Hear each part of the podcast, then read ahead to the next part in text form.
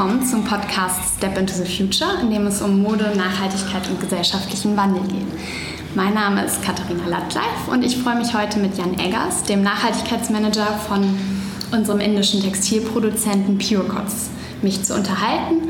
Und ich studiere zurzeit ähm, für ein Semester in Mumbai und habe deswegen ähm, heute mal die Gelegenheit genutzt, Jan ähm, in seinem Büro hier in Mumbai zu besuchen. Deswegen könnte es auch dazu kommen, dass ihr Hintergrundgeräusche hört. Da müsst ihr dann einfach dran denken, dass ähm, das eben der ganz normale Großstadtwahn aus Mumbai ist. Ähm, ja, wir von Melaware kennen ähm, dich, lieber Jan, eigentlich schon seit einer ganzen Zeit, als du damals noch für die nachhaltige Modemesse Innertex als Pressesprecher gearbeitet hast. Und dann ähm, hast du ja im Sommer 2018 war das, glaube ich, für ähm, Fairtrade im Rahmen der Fashion Revolution Week ähm, bist du mit Amit Nake, unserem Textilproduzenten, zusammen mit seinem ähm, Mitarbeiter Hassu quer durch Deutschland gezogen und hast eben so eine Fairtrade-Tour organisiert oder begleitet. Ähm, danach ging es dann in meiner Erinnerung eigentlich ziemlich schnell und du bist ähm, oder hast die Entscheidung getroffen, nach Indien zu ziehen, um für Purecots in Umagam, Gujarat und auch hier in Mumbai zu arbeiten. Ähm, ja, Jan, vielleicht kannst du dich noch mal kurz vorstellen und sagen, wie es eigentlich dazu gekommen ist, dass du ähm, angefangen hast, bei Purecots zu arbeiten. Ja, vielen herzlichen Dank für die Einführung, liebe Katharina. Mein Name ist Jan Eggers und äh, wie du schon richtig gesagt hast, bin bei PureCodes äh, Nachhaltigkeitsmanager und auch Fairtrade Officer, dazu später mehr. Wie bin ich dazu gekommen, ähm, nach Indien nicht auszuwandern, aber zumindest für längere Zeit ähm, zu ziehen und hier zu leben und zu arbeiten? Äh, also angefangen hat das Ganze eigentlich 2017, wo ich das erste Mal ähm, nicht in Indien war, aber zumindest bei PureCodes und äh, die Textilproduktion hier persönlich besichtigt habe für drei Tage und mich ähm, da einfach positiv beeindruckt hat im Vergleich zu den äh, Textilproduktionen, die ich im Vorfeld gesehen habe. Und habe natürlich auch da den Erstkontakt äh, mit Ahmed gehabt. Und ähm, dann ist der Kontakt bestehen geblieben. Also da haben wir eine Beziehung hergestellt.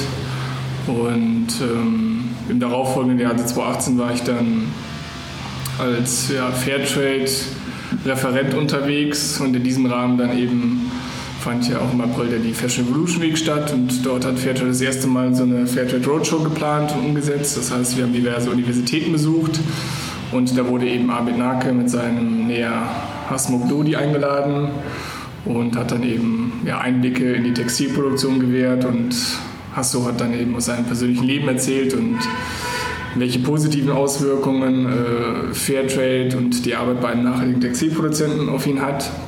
Und ich habe halt da den Feel Good Manager gespielt oder geliebt und äh, die beiden die ganze Zeit über Deutschland begleitet und alles im Hintergrund organisiert und ja, mich um das Wohl der beiden gekümmert. Und eben während dieser Woche ähm, hat Amit mich einfach mehrfach angesprochen und gesagt, oder mir angeboten, doch für ihn in Indien zu arbeiten, ob ich mir das nicht vorstellen könnte. Mhm. Und ähm, ich habe das erstmal natürlich dankend angenommen, dieses Angebot, aber auch irgendwie wieder direkt aus meinem Kopf verbannt, weil äh, ich war zwar damals schon in Indien gewesen und ähm, mag das Land, die Leute und die Kultur, aber ich konnte mir jetzt nicht vorstellen, irgendwie nach Indien äh, für längere Zeit auszuwandern. Und, ähm, aber irgendwie ließ mich der Gedanke nicht los und ich wollte schon immer ins Ausland für längere Zeit, um dann meine Erfahrungen zu sammeln, was sich vor Ort einfach nicht gegeben hat. Und dann haben sich die Dinge in Deutschland etwas anders entwickelt und ich hatte das Gefühl, ich brauche jetzt einfach mal so eine richtige Pause von, äh, von Deutschland und wollte einfach mal mich in ein großes Abenteuer stürzen. Und dann habe ich entschieden, okay, let's do it. Wenn nicht jetzt, wann dann? Und ich möchte halt nicht zu den Menschen gehören, die halt am Ende ihres Lebens irgendwie dann quasi irgendetwas bereuen und das hätte ich definitiv bereut. Mhm. Und du hast ja auch total den Perspektivwechsel dadurch genau. auch nochmal bekommen. Hast in Deutschland irgendwie auch schon in dem Bereich gearbeitet, aber hier sieht das ganze Thema wahrscheinlich auch nochmal mhm. anders aus und äh, ist auch spannend von der Seite dann ja, nochmal darauf genau. zu gucken. Ähm, ja, was ich mich noch gefragt habe, ist, mit welcher Vision bist du denn am Anfang nach Indien gekommen, als du hier ankamst? Was wolltest du quasi erreichen, verändern? Ähm, ich wollte die Welt verändern. Ähm, nee, also das war jetzt ein bisschen übertrieben. Aber ich hatte schon irgendwie die Vision, dass ich hier wirklich vieles vorantreiben kann vor Ort. Ähm, einen kleinen Stellschrauben drehen kann, die sich dann halt irgendwie positiv auswirken, aber ich musste halt äh, in den ersten Monaten feststellen, dass das alles nicht so läuft, wie ich mir das äh, vorgestellt habe, weil ich da vielleicht doch noch mit meinem westlichen Verstand an die Sache herangegangen bin. Mhm. Und das äh, funktioniert halt in Indien so nicht.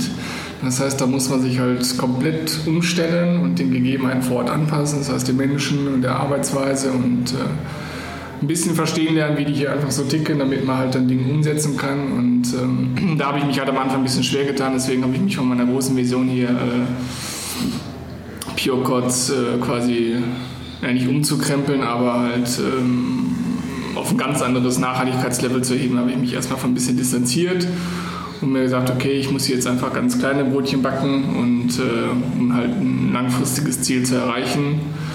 Und ähm, da bin ich jetzt einfach dabei. Und seitdem ich da quasi meine, meine Einstellung geändert habe, läuft es auf jeden Fall auch deutlich besser. Mhm.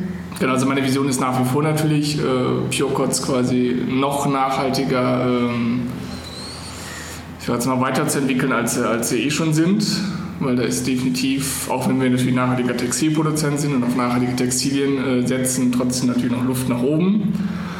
Und da möchte ich einfach das Maximale rausholen. Mhm. Also alles, was halt vor Ort möglich ist und ähm, ja, mit meinen, mit meinen Mitteln einfach auch möglich ist, möchte ich einfach umsetzen. Ja, ja.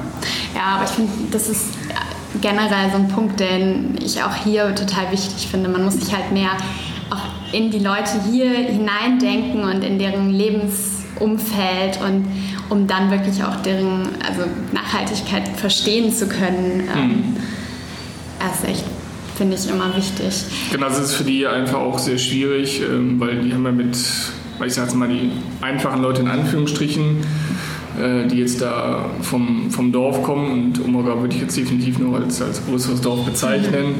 Ähm, die wissen ja gar nicht, was Nachhaltigkeit ist. Also die haben sich da noch nie mit beschäftigt und klar, die arbeiten für nachhaltige Textilproduzenten, aber für die ist es halt ein Job wie jeder andere auch. Klar merken die da Unterschiede, aber äh, ich kann von denen nicht erwarten, dass die jetzt hier meine Leidenschaft teilen und genau wissen, worum es geht und äh, warum fängt ja der, der Jan jetzt hier mit Mülltrennung an und redet von Recycling und äh, Plastik reduzieren und äh, das, äh, da, so weit kommen die einfach gar nicht gedanklich. Ja, die haben vielleicht halt auch jetzt erstmal primär andere Sorgen und ähm, dann muss man ihnen vielleicht auch Anreize setzen, warum das Sinn macht, mhm. Müll zu recyceln oder wieso, ja. was es vielleicht auch für persönliche Vorteile haben kann. Und es dauert halt einfach ein bisschen. Genau. Man muss da ja. einfach viel, sehr viel Geduld mit. Ja, ich meine, in Deutschland kriegen wir das so rein indoktriniert von der Schule mhm. an, in der Uni und so weiter. Es ist halt hier ein andere, anderes Level vielleicht auch. Ja. Und ähm, da muss man sich dann erstmal reindenken. Ähm, was gefällt dir denn an deiner Arbeit hier besonders? Was sind Punkte, wo du sagst? Mm, also mir gefällt definitiv die Vielfalt äh, an meiner Arbeit. Also es wird mir quasi nie langweilig, mhm. weil jeder Tag einfach anders ist. Ähm, weil ich kann jetzt hier nicht jeden Tag durchplanen, ähm, weil es trifft immer, also es kommt immer irgendwas dazwischen. Es passieren auch viele Dinge unerwartet und ähm, ich werde quasi ja, vor Herausforderungen gestellt, über die ich vorher nicht nachgedacht habe. Äh, und ähm, das bietet halt sehr viel Abwechslung, die ich auch einfach sehr schätze. Also, weil ich sonst dazu, tendiere, dass mir halt schnell langweilig wird, wenn ich quasi jeden Tag dasselbe Programm abspule. Äh, also das äh, bereitet mir da große Freude, fordert mich natürlich auch heraus. Mhm. aber das sehe ich einfach als sehr positiv an, weil mir das natürlich sehr viel ähm, Weiterentwicklungsmöglichkeiten bietet als wenn ich jetzt da wirklich jeden Tag äh, dieselben Dinge einfach nur tun würde. Und ähm, ja, mir gefällt einfach auch die gewisse Entspanntheit der Menschen. Also die sind da nicht so, klar arbeiten die auch viele, aber die arbeiten einfach anders als wir. Die sind da nicht so durchgetaktet und ähm, Da genießt man auch zwischendurch dann einfach mal die Tasse Chai, hm. lässt dann einfach mal alle fünf gerade sein. Und ähm, da kann man, oder ich insbesondere, kann einfach schon viel von lernen. Also die sind einfach insgesamt ein bisschen entspannter, vielleicht auch ähnlich wie die Südeuropäer. Die sind ja auch nicht so verbissen. Äh, mhm. Da ist das ja bei uns schon, wenn ich das so sagen darf, ein bisschen anders. Ähm, ja. Ja. ja, oder was die sind einfach sehr durchstrukturiert ja. Da muss alles genau so laufen, wie man das durchgeplant hat und das äh, funktioniert hier nicht und ähm, fand ich am Anfang ein bisschen erschreckend, aber mittlerweile finde ich es eigentlich ganz charmant. Hm. Ähm, weil das erfordert natürlich auch, dass man sich einfach da, dass man einfach deutlich flexibler ist und die Dinge so akzeptiert, wie sie sind wurde uns am Anfang auch direkt am Uni-Alltag ja. gesagt, ja, India is very flexible und da muss man sich dann halt auch erstmal dran anpassen genau. und an die genau. Flexibilität ja. gewöhnen. Und es gibt für alles eine Lösung. Genau. Am Ende geht es, klappt es dann doch immer alles, ja. auch wenn man denkt, oh Gott, wie soll das jetzt wieder klappen? ähm, ja, PureCuts ist ja die erste Näherei, die nach dem neuen Fairtrade Textilstandard zertifiziert wurde und sich damit auch verpflichtet hat, innerhalb der nächsten sechs Jahre 1000 Angestellten existenz existenzsichernde Löhne zu zahlen. Seit Januar diesen Jahres sind wir bei Melaware zusammen mit Brands Fashion auch einer der ersten zwei Lizenzpartner für Textilien nach dem Fairtrade Textilstandard. Das heißt, unsere Vision eines komplett fair produzierten Textils greif oder rückt in eine immer greifbarere Nähe. Und ähm, das heißt also, dass unsere Produkte, die ja eh schon nach dem Fairtrade Cotton Standard zertifiziert sind, dann hoffentlich bald auch nach dem neuen Fairtrade Textil Standard zertifiziert sind. Vielleicht hier nochmal als kleine Erklärung. Fairtrade Cotton bedeutet ja aktuell, dass die Farmer faire Preise sowie eine Prämie für ihre Baumwolle bekommen. Außerdem stellt der Fairtrade Cotton Standard auch die Basic ILO-Sozialkriterien entlang der gesamten Lieferkette sicher. Jedoch aktuell bedeutet das aktuell eben nicht, dass alle Menschen, die nach den Baumwollbauern in der Lieferkette kommen, also zum Beispiel auch die Entkörnungsbetriebe oder die Menschen, die in den Weber- und Spinnereien arbeiten, die werden nicht unbedingt äh, mit fairen Löhnen äh, bezahlt, sondern bekommen meistens einfach die flächendeckenden Mindestlöhne, äh, der meistens eben viel zu gering ist. Ja, für den neuen Fairtrade Textilstandard soll sich das jetzt allerdings ändern. Und noch in diesem Jahr soll laut Fairtrade eine Spinnerei sowie ein Entkörnungsbetrieb nach dem neuen Standard zertifiziert werden. Und ihr seid ja eben, wie eben auch schon gesagt, die Ersten, die als Konfektionierer schon zertifiziert sind. Und ähm, ja, erst wenn alle Schritte der Textilherstellung wirklich nach diesem neuen Fairtrade Textilstandard zertifiziert sind, also von der Entkörnung der Baumwolle über die Garn- und Stoffproduktion bis hin zur Näherei, dann dürfen Unternehmen wie wir bei Melaware eben auch das Fairtrade Textilsiegel für unsere Produkte verwenden. In Deutschland ähm, sind Living Wages momentan in der nachhaltigen Modebranche zwar inzwischen in aller Munde, aber dass diese wirklich konsequent in allen Schritten ähm, der Lieferkette gezahlt werden, ist leider immer noch ähm, einzigartig. Und ähm, genau darauf arbeitet eben der neue Textil, Fairtrade Textilstandard hin. Und ähm, da bist du ja auch relativ aktiv äh, in das Thema involviert gewesen. Ähm, da wollte ich dich, Jan, jetzt nochmal fragen, was war denn deine Rolle beim äh, Fairtrade Living Wage Projekt und bei dem neuen Fairtrade Textilstandard? Ja, ähm, da kann ich gerne was zu erzählen. Also ich habe ja bei Piocots ähm, im April angefangen, letzten Jahres 2019. Und das äh, ist mal das richtige, das Audit für den Fette Textilstandard fand im Februar 2019 statt. Und nach jedem Audit bekommt man ja eine Liste an äh, sogenannten NCs, also Punkten, die, mit denen man quasi nicht, äh, wo man quasi die Standards nicht komplett einhält, sogenannte, äh, sogenannte NCs. Und die galt es natürlich in erster Linie erstmal abzuarbeiten, weil bevor man diese Punkte nicht abgearbeitet hat, also Lösungen erarbeitet hat, bekommt man quasi nicht das äh, Zertifikat. Das heißt, damit war ich dann die ersten Monate erstmal beschäftigt.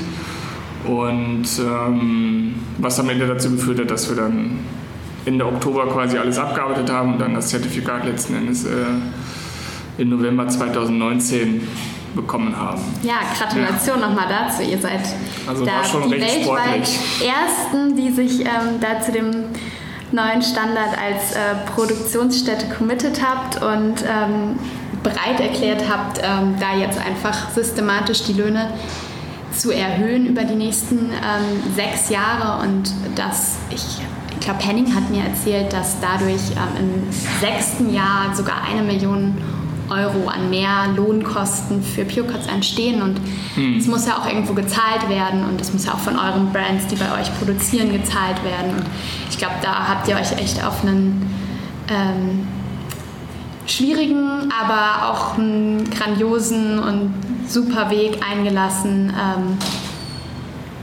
ja, also ich kann da gerne noch was zu den Living Wages erzählen. Also vorweg, ähm, also ich würde nicht sagen, dass jetzt Pure Cuts die Leute schlecht bezahlt. Also wir zahlen schon mehr als die Minimum Wages in Indien. Aber natürlich gibt es trotzdem eine, eine, große Lücke zwischen Minimum Wages und den eigentlichen Living Wages. Ähm, weil man kennt das ja auch ein bisschen aus Deutschland. Der Mindestlohn, würde ich jetzt sagen, deckt jetzt auch nicht immer alles ab, was man zum Leben braucht oder grenzt einen natürlich auch irgendwie ähm, im Leben etwas ein. Und deswegen gibt es halt den Ansatz der, der existenzsichernden Löhne oder der Living Wages, ähm, die einem einfach einen viel mehr Spielraum äh, möglich, ermöglichen sollen, sein Leben einfach anders zu gestalten. Und gerade hier in Indien ist das natürlich oder auch in anderen Ländern des globalen Südens. Ähm, Menschen haben natürlich da große Familien zu ernähren ähm, manche Männer ernähren ihre Familie alleine und wenn natürlich dann eben nur mit Minimum-Wages zurechtkommen müssen, ist das halt manchmal einfach sehr schwierig oder nahezu unmöglich, die Familien vernünftig zu ernähren, die Kinder zur Schule zu schicken, äh, Rücklagen natürlich auch zu bilden für, für unvorhergesehene Situationen. Und da setzen halt die Living Wages an, die eben einfach ähm, viel mehr abdecken und das eben ermöglichen sollen. Und ähm, ja, da haben wir uns jetzt quasi auf die Reise begeben in den nächsten sechs Jahren. Also wir wollen es in fünf Jahren schaffen, also bis 2025. Äh, Living Wages an alle, äh, ja, ich sag's mal, Arbeiter zu zahlen. Also das Management ist natürlich davon ausgeschlossen. Ähm, und werden halt jetzt ab April 2020 quasi jedes Jahr die Löhne so anheben, dass wir halt im Jahr 2025 alle Arbeiter quasi mit Living Wages äh, entlohnen können. Und das äh, erfordert, wie du schon richtig gesagt hast, im, im letzten Jahr insbesondere ein hohes finanzielles äh, Commitment unserer Seite. Also diese Mehrkosten zwischen Living Wages und den Minimum Wages betragen so circa eine Million Euro, wenn es jetzt bei diesen 1000 Arbeitern bleibt. Also das kann natürlich auch schwanken, es wird schwanken. Und ähm, die Minimum Wages steigen ja auch kontinuierlich, also da wird es immer wieder Veränderungen geben. Also es ist jetzt keine fixe Summe, aber so um den Dreh werden sich die Mehrkasten einfach auch belaufen. Das können wir jetzt als Biocots nicht eins zu eins selber stemmen. Das heißt, wir sind auf die Unterstützung unserer Kunden, unserer bestehenden Kunden und aller Neukunden ähm, angewiesen, dass sie uns bei diesem Projekt unterstützen. Ja. Und das ist halt auch quasi die, die Herausforderung. Es wird halt viel über Living Wages gesprochen, wie du schon richtig gesagt hast. Äh, in den letzten Jahren, auch insbesondere natürlich in der Textilbranche. Aber ähm, wenn es dann darum geht, die Living Wages wirklich zu zahlen, ähm, merkt man dann doch an der einen oder anderen Stelle, dass die Bereitschaft nicht so 100% gegeben ist, weil natürlich trotzdem ist es mit Geld verbunden und der, der Stückpreis äh, für das fertige Textil wird natürlich ähm, steigen. Und wir haben uns jetzt halt äh, überlegt, wie können wir jetzt quasi unsere Kunden motivieren, ohne jetzt sie quasi dazu zu zwingen, sich jetzt zum Beispiel jetzt auch nach dem Fairtrade Textilstandard als Brand zertifizieren zu lassen. Ähm, bieten wir ihnen jetzt quasi zusätzlich zu dem normalen ähm, Stückpreis einen, einen sogenannten Fairpreis an. Das bedeutet, dass wir in diesem Fairpreis einen 5% Aufschlag ähm, inkludieren, der eben nur zur Schließung dieser Lücke von Minimum Wages und Living Wages dienen soll. Okay, also und da war die, die Resonanz bisher recht positiv. Natürlich gibt es da noch viele offene Fragen, die geklärt werden müssen. Und ähm, das Konzept des Textilstandards muss natürlich da immer wieder erklärt werden. Und welche Auswirkungen hat das? Äh, hat das vielleicht irgendwelche Auswirkungen auf die Motivation der Mitarbeiter. Und es entstehen natürlich auch Ängste und es sind ja Mehrkosten. Und äh, wenn wir natürlich jetzt sagen, wir bezahlen das, dann können wir nicht und wir jetzt aber irgendwie aus welchen Gründen auch immer in eine Notsituation geraten und diese Löhne oder die Kunden uns abspringen und sagen, wir zahlen das jetzt nicht mehr und dann zu sagen, unseren Mitarbeitern sagen, wir können es euch nicht mehr zahlen, dann kommen wir natürlich auch in eine bremsliche Situation. Also es ist halt schon mit hohem Risiko verbunden für alle Beteiligten. Aber wir werden jetzt diesen Weg gehen, soweit es eben geht, und versuchen halt bis 2025 Living Wages zu zahlen. Ja. Und was sind so deine Strategien? Wie versuchst du die Brands davon zu überzeugen, dass das wichtig ist, ähm, dass sie eben diesen Fair Price zahlen? Mm, also ich versuche das auf dem Weg, das so zu kommunizieren, dass es natürlich für sie eine, erstmal eine einmalige Sache ist. Es ist quasi eine wirklich eine einzigartige Gelegenheit, auch ähm, soziales Engagement zu zeigen. Mhm. Weil die Brands, die jetzt bei uns produzieren lassen oder auch viele andere äh, im Markt, ähm, positionieren sich aus meiner Sicht als sehr nachhaltig und fair und ethical. In diesen Begriffen wird er ja sehr gerne geworben. Und ähm, ich finde, diese Brands sollten natürlich dann auch gerade sowas unterstützen, um zu zeigen, dass sie es auch wirklich ernst mhm. nehmen. Ja, und ähm, ich meine, sie können natürlich dann auch gegenüber ihren Kunden sagen, dass sie da quasi mit, ja nicht Initiator sind, aber mit die Ersten, die so ein Projekt äh, quasi aktiv unterstützen. Ja, das machen wir ja zum Beispiel. Genau, was Melaware dann tut, ähm, dem bei Brand Fashion wird es dann eh nicht sein. Genau. Und das ist einfach äh, notwendig und ist halt völlig legitim, das natürlich auch für, für, fürs Marketing zu nutzen. Und Klar, halt ich meine, der, Gutes genau. und spreche darüber. Genau. Also wenn man sich dann, also wenn sie bereit sind, ähm, das zu zahlen, dann können sie das ja auch zeigen und ihren Kunden auch so weitergeben. Und das schafft ja auch Awareness äh, bei den Kunden, wenn sie sehen, oh ja, da sind Brands, die zahlen mehr und genau. dafür kriegen die Arbeiterinnen. Also ich glaube schon, dass sich das auch am Ende einfach auszahlt, wenn ähm, Kunden sehen, dass es ihre Marken einfach auch ernst nehmen und sich bei sowas beteiligen und einfach nicht irgendwie nur reden.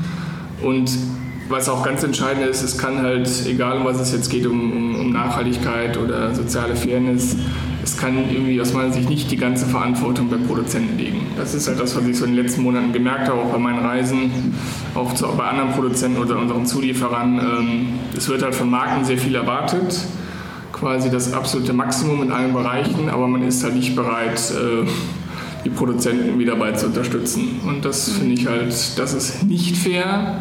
Es hat nichts mit, fairer, äh, mit fairen Geschäftsbeziehungen zu tun, auch nicht mit nachhaltigen Geschäftsbeziehungen.